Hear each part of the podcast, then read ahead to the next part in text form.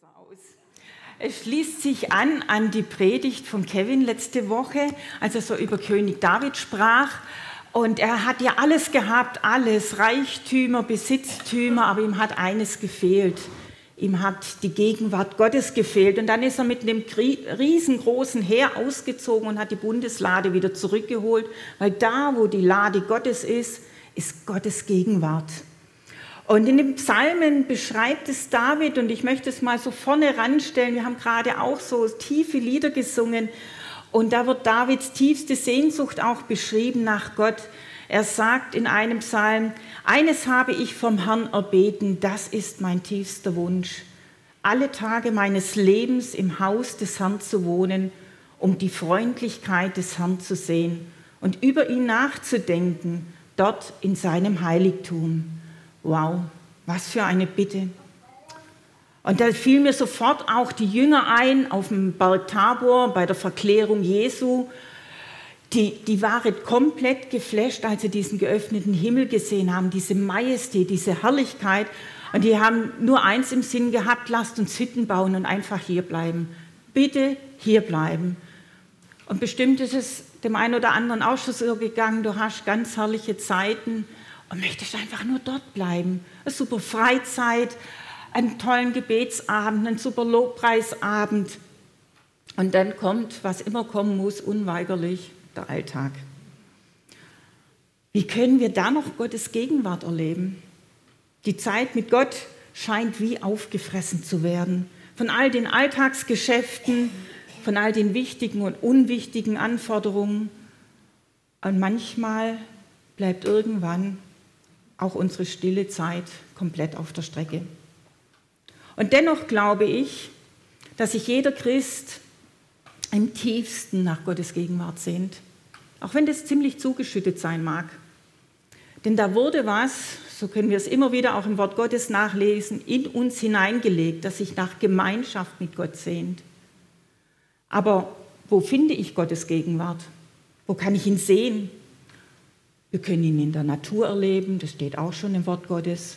Hier im Gottesdienst, im Lobpreis wie gerade eben, im Lesen in der Bibel, im Abendmahl und so viele Orte mehr. Aber mir ist aufgefallen, diese Orte, die liegen alle so im Äußeren. Selbst die Bibel, da brauche ich was dazu. Was machst du in der Gefängniszelle mit nichts? Im Krankenbett mit nichts? Und es gibt aber einen Ort, der nicht im Äußeren liegt und wo Gott zu finden ist, weil er immer dort ist. Und so lautet die Predigt der Ort, wo Gott auf dich wartet. In Jesaja 26, Vers 9 lesen wir: Mit meiner Seele verlange ich nach dir. Ja, ich suche nach dir mit meinem Geist in meinem Innern. Und das schon im Alten Testament wo sie alle zum Tempel oder zur Lade gepilgert sind. Unser Herz wurde bei unserer Bekehrung durch den Geist Gottes geistlich wieder lebendig gemacht, sodass wir dort Gott ganz persönlich begegnen können. Oft wird so auch in der neueren christlichen Bewegung so vom inneren Garten gesprochen, vom Herzensgarten. Und vielleicht kommt dem einen oder anderen sofort eine Parallele zu einem ganz anderen Garten, nämlich dem allerersten, Eden, das Paradies. Einzig dazu geschaffen, dass Gott einem Gegenüber, nämlich dem Menschen, seine Liebe schenken kann, dass er ihm begegnen kann. Und dies hat Gott sozusagen in unsere Seele angelegt. Unser Herz, der Ort, an dem du und ich Gott begegnen können, Gottes Herrlichkeit bestaunen können. Und mir wird jetzt immer tiefer eigentlich. Vom Kopf her weiß ich das schon ganz lang. Aber manchmal muss man alt und älter werden, um das immer mehr auch so in sich reinsacken zu lassen, was das in der Tiefe bedeutet. Wenn zum Beispiel in Sprüche 23, 26 steht, wo Gott den Menschen bittet, gib mir, mein Sohn, meine Tochter, dein Herz weil da das Kostbarste ist, da ist der Begegnungsort. Oder in Kapitel 4, 23, mehr als alles andere, achte auf dein Herz. Hier entspringt das Leben. Da ist ein heiliger Ort in uns, da ist Gott in uns. Im Alten Testament das Hohelied, da wird auch ein Garten beschrieben. Dort trifft sich der Bräutigam mit seiner Braut und die beiden erfreuen sich aneinander, aber genießen auch die Schönheit in dem Garten. Und auch ihre Liebe natürlich. Und diese Liebe, die steht symbolisch der, äh, für die Liebe, die Jesus zu seiner Braut, zu dir und mir hat. Und ich möchte ein paar Gedanken zum Garten mit euch teilen. Wir sind ja fast alle so Gärtner, mehr oder weniger. Zumindest sind wir hier auf dem Land und wissen, dass, dass es grünt und blüht, braucht es Wasser. Wir hatten in letzter Zeit zu viel manchmal. Aber auch diese Gärten im Garten Eden und im Hohelied, die sind von Wasserbächen durchzogen. So viel Wasser, dass es sogar außerhalb von den Gärten grün wurde. Und auch Jesus spricht von Wasser, das er uns gibt. Wasser, das in uns selbst zur Quelle wird, die bis ins ewige Leben reinreicht. Wasser, das für andere unser Leben erquickt, aber auch andere erquicken möchte. Und dieses Wasser ist der Heilige Geist. Er möchte deinen und meinen inneren Garten, ich möchte einfach bei diesem Bild bleiben, unser geistliches Leben durchfluten. Wasser, das unseren Lebensdurst stillt. Wasser, der Heilige Geist, der uns hilft, Jesus tiefer kennenzulernen. Er möchte uns beten lehren und helfen, wirklich ein geistliches Leben zu führen. Und er bewirkt noch mehr. Wenn ein Garten kultiviert wird, ja, dann freuen wir uns vor allen Dingen in unseren Vorgärten, dass es grünt und blüht. Aber ich habe einen Gemüsegarten und der gedeiht prächtig. Es wachsen auch Früchte. Und auch in uns geschieht was. Die Bibel nennt es Metamorphose. Ja, und da geht es nicht darum, dass irgendwas aufgehübscht oder verbessert wird oder ein paar Reparaturarbeiten vorgenommen wird. Nein, es geht um eine gänzliche Umgestaltung in unserem Innern, wie von einer Raupe zum kleinen, was weiß ich für ein Ding, in einen wunderschönen, grazilen Schmetterling. Und dazu lesen wir in 2. Korinther 3, Vers 18. Ja, wir alle sehen mit unverhülltem Gesicht die Herrlichkeit des Herrn. Wir sehen sie wie in einem Spiegel. Also man muss sich den Spiegel von früher vorstellen, das waren Metallspiegel mit Dellen drinne. Man hat es nur undeutlich sehen können. Und das müssen wir uns immer vor Augen halten. Wir können nicht Gottes Herrlichkeit eins zu eins sehen, sondern es ist immer noch undeutlich. Aber trotzdem geschieht da was in diesem, bereits in diesem undeutlich Sehen. Indem wir das Ebenbild des Herrn anschauen, wird unser ganzes Wesen so umgestaltet, dass wir ihm immer ähnlicher werden und immer mehr Anteil an seiner Herrlichkeit bekommen. Diese Umgestaltung ist das Werk des Herrn. Sie ist das Werk des Geistes. Es gibt ja so ein neudeutsches Wort heutzutage, dieses Upcycling, altes Wiederverwerten. Aber Gott ist ganz anders. Gott ist ein schöpferischer Gott. Er schafft nur Neues. Vom Tod zum Leben bei der Bekehrung und in der Verborgenheit mit Gott wird Jesu Wesen immer mehr zu unserem Wesen werden. In der Gegenwart seiner Herrlichkeit wird aus meinem egozentrischen Charakter, der nur um sich kreist, ja auch als Christ, Herr, gib mir, mach mir, tu mir, wird ein Christuszentriertes Wesen und das wünsche ich mir für mich immer mehr, dass, dass er der Erhobene ist, der, um den ich mich kreise, der, der allein anbetungswürdig ist. Aber wie ist denn Gott? Was für Früchte sollen da wachsen? Es gibt in der Bibel ganz, ganz viele Stellen. Liebe, Freude, Friede, Langmut, Freundlichkeit, und die allermeisten von euch wissen, ich könnte hier jetzt gerade die Früchte des Geistes aufzählen, die dort wachsen, aber Gott ist noch viel mehr. Aber ich möchte es einfach mal bei denen paar lassen und sagen, können wir Früchte von uns aus wachsen lassen? Wer kann Liebe, Freude, Frieden aus sich selber heraus wachsen lassen? Da sind wir doch ganz schnell am Ende mit unserem Latein. Das geht, da trampelt dir einer auf die Zehen und schon ist mit der Liebe echt vorbei.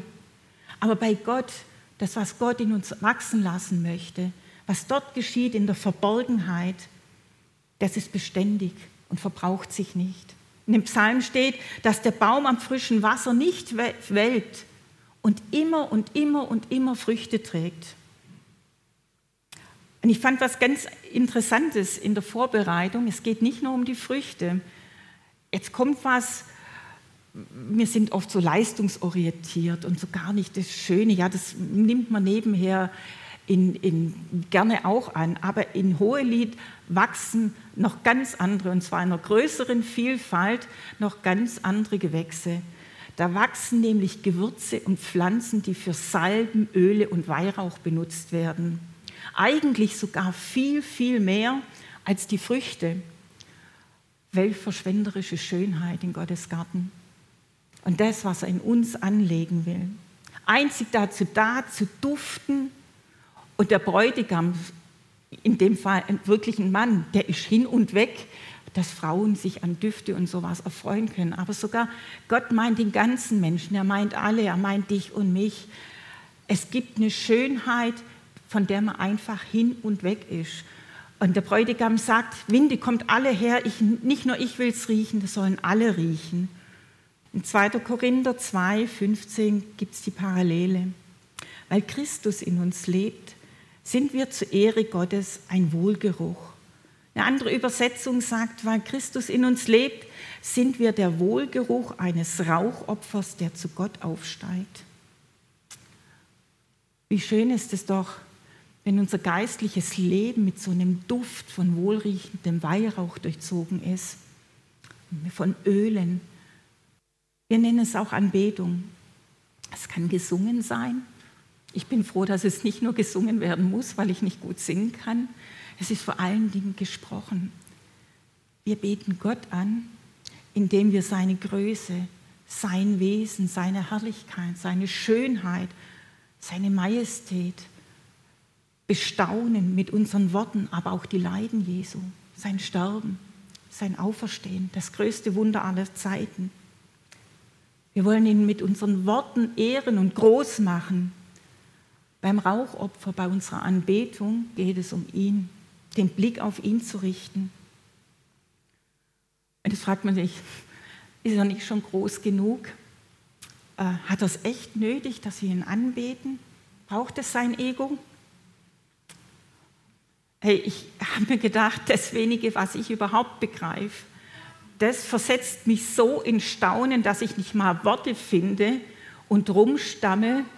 Man mag es mir ja nicht ganz glauben, aber im Gebet fange ich echt das Stammeln an. Da können ja manche beten, da ziehe ich echt den Hut davor, aber ich, ich, ich komme ins Stammeln.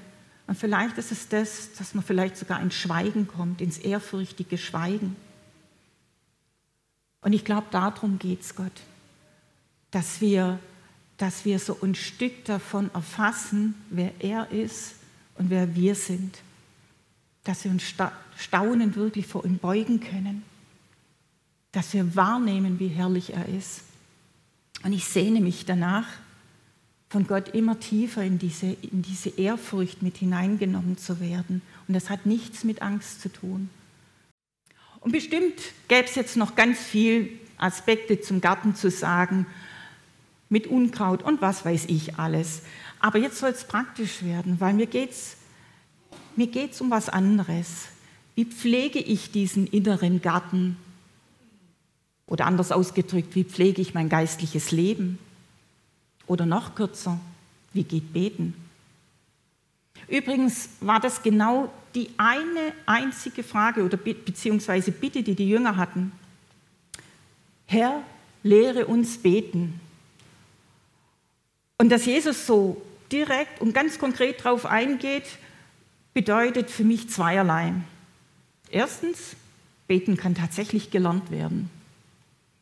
Und zweitens, beten sollte gelernt werden oder muss gelernt werden.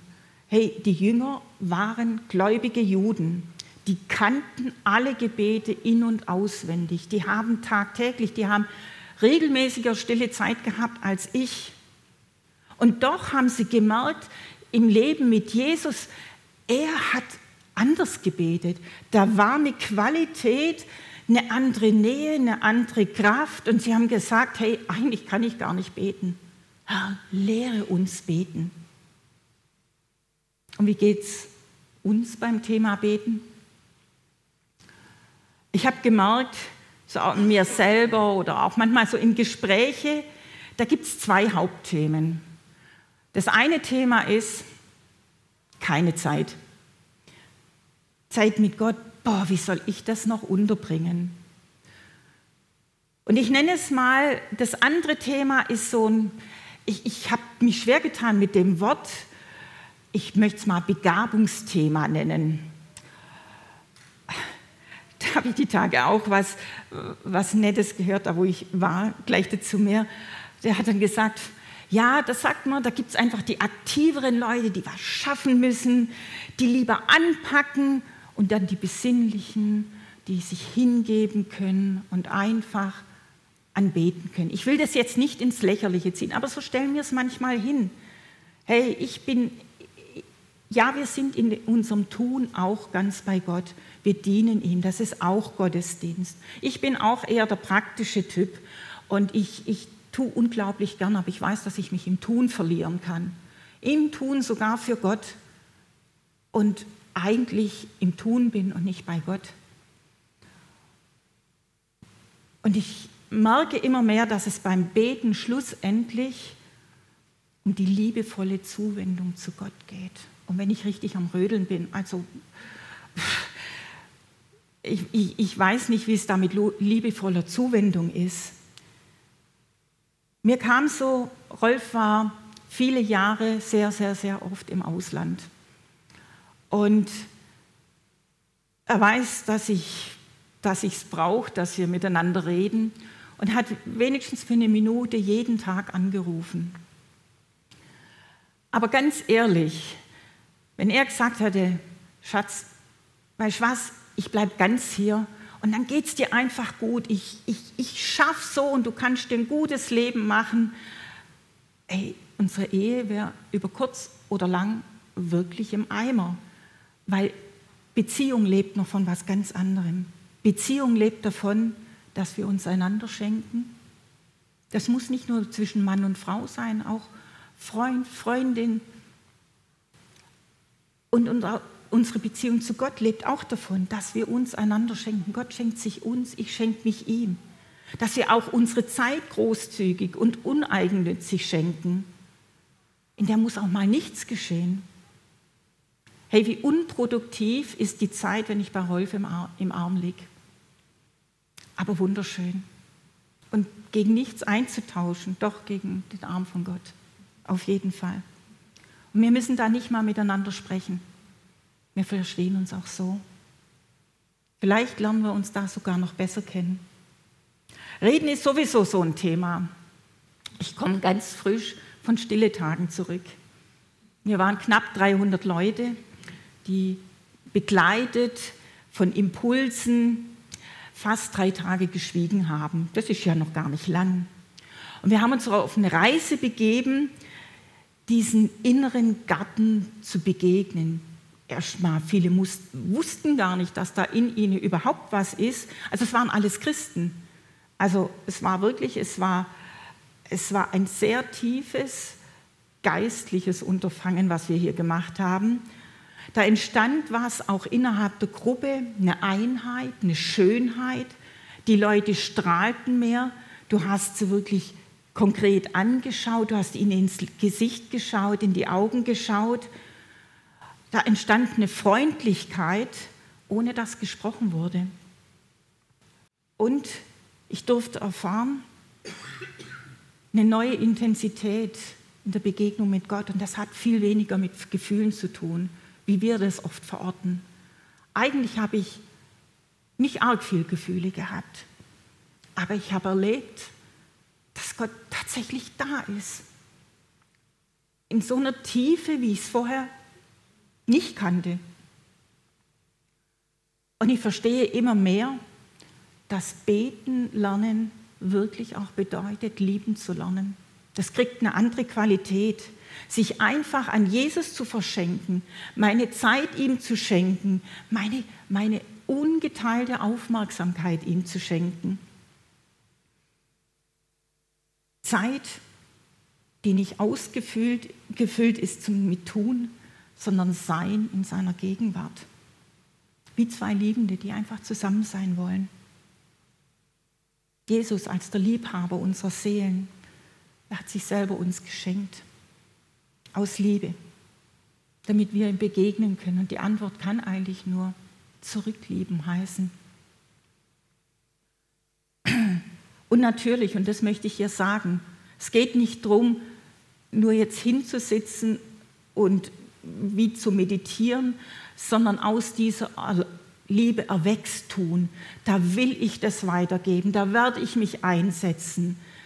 Aber beides spielt zusammen. Wir spielen das oft so gegenseitig aus, aber zum wirklichen Tun gehört auch diese, diese tiefe Liebe, dieses Hingegebensein, diese, diese Zeiten mit Gott in der Stille.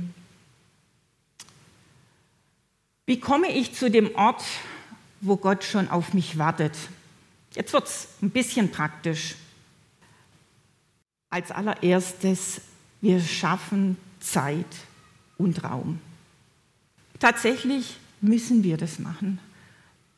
Spontane Begegnungen, wie oft hast du spontane Begegnungen mit Menschen, wo du sagst, da ist so eine tiefe Beziehung entstanden? Also ich kenne keine. Äh, tiefe Beziehung zu Rolf, wir sind uns spontan begegnet, aber dann musste die Beziehung gepflegt werden.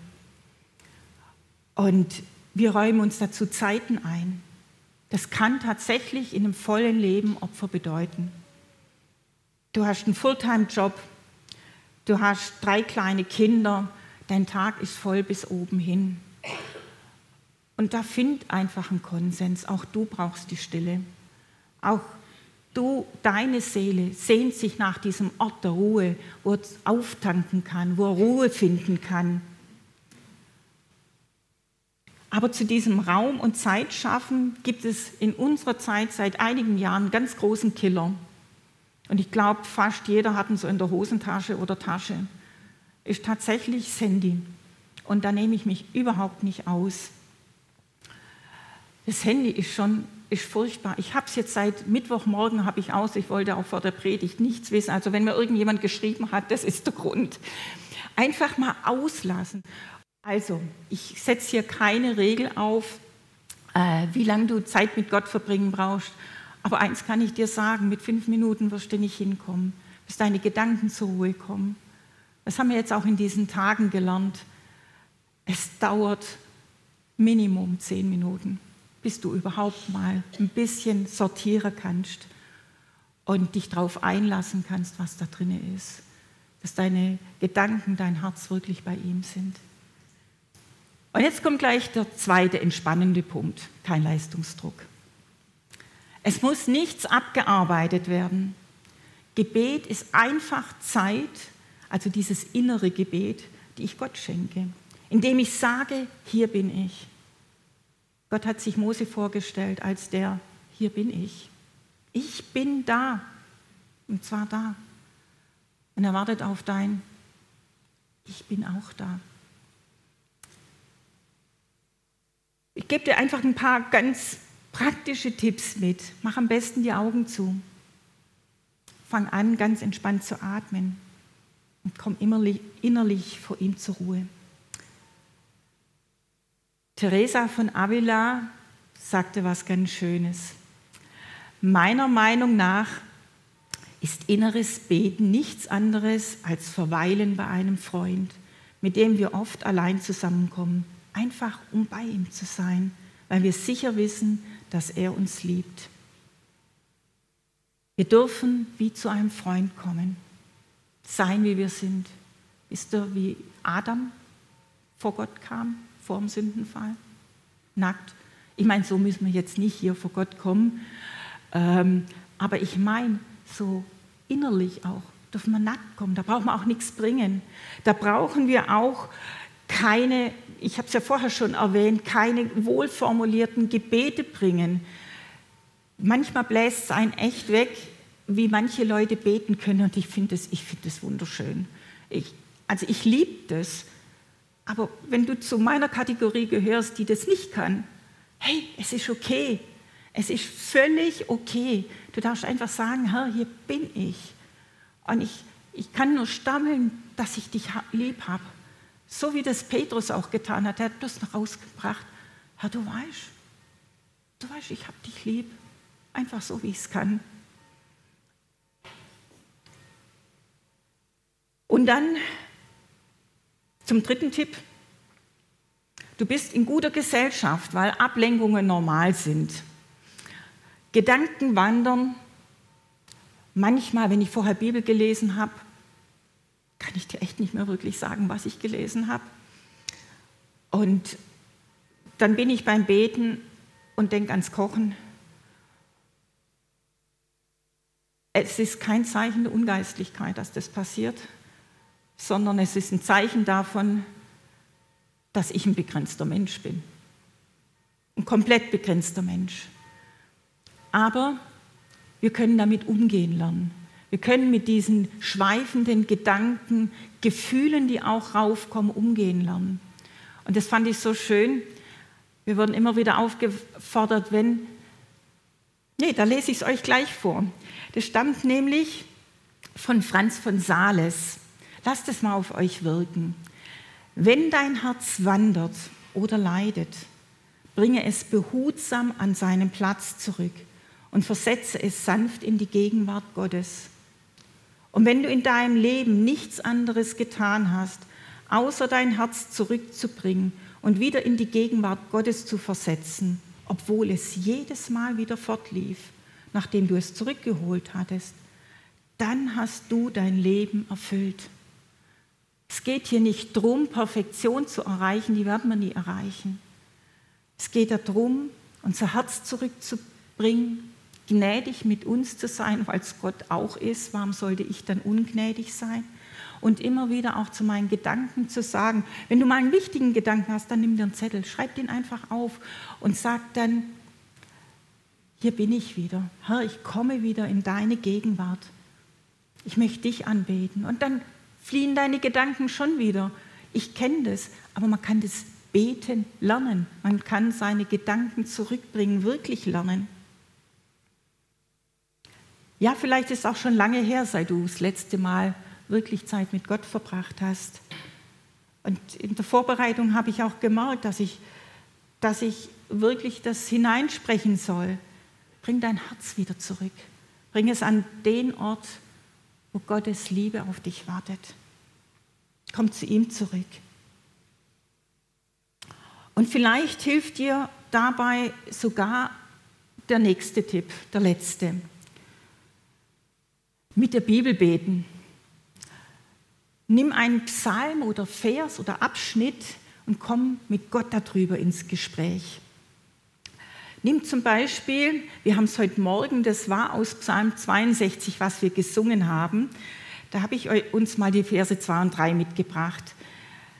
Bei Gott, lasst einfach mal auf euch wirken, bei Gott allein findet meine Seele Ruhe. Von ihm kommt meine Hilfe. Er allein ist mein Fels und meine Rettung, ja meine sichere Burg. Und jetzt bete vor allen Dingen auch mal laut diese, diese Verse, diese zwei nur, mit unterschiedlicher Betonung zum Beispiel. Bei Gott allein findet meine Seele Ruhe. Von ihm kommt meine Hilfe. Je nachdem, wo du da auch deine Betonung drauflegst, wirst du neuen Schatz in seinem Wort ergreifen können. Lass es auf dich wirken. Und wenn dich was ganz tief berührt hat und angesprochen hat, dann dank ihm dafür. Sag danke, was dir da aufgefallen hat. Ja, danke, Herr, dass du mir Burg in dem Sturm, wo ich gerade bin, sein willst. Danke, dass du wirklich nie zu spät kommst und dass du immer meine Hilfe bist. Und dann könnte es auch Bitten geben, du merkst, dass es nicht so funktioniert. Herr, da ist so Unruhe in meiner Seele. Wenn ich meine Finanzen angucke, dann sieht es richtig übel aus. Und wenn ich an das Arztgespräch nächste Woche denke, da ist alles andere als ruhig in mir. aber du bist meine Hilfe.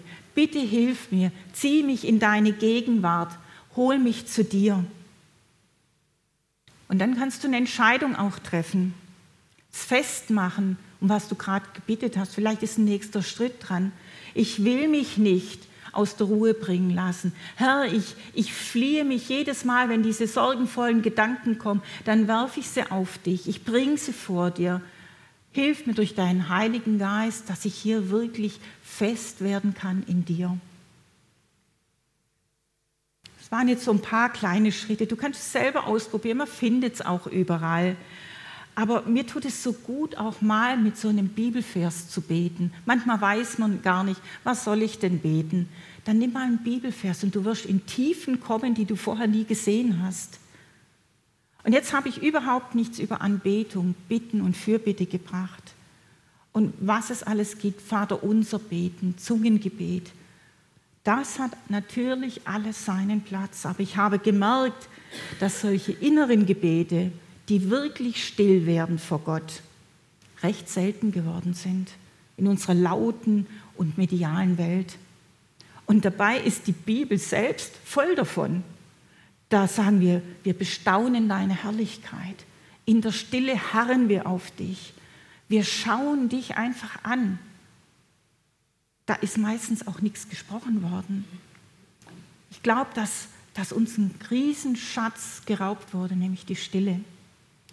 Und dazu möchte ich euch einladen, diesen Schatz in eurem Leben vielleicht noch zu vertiefen oder immer mehr davon auszugraben.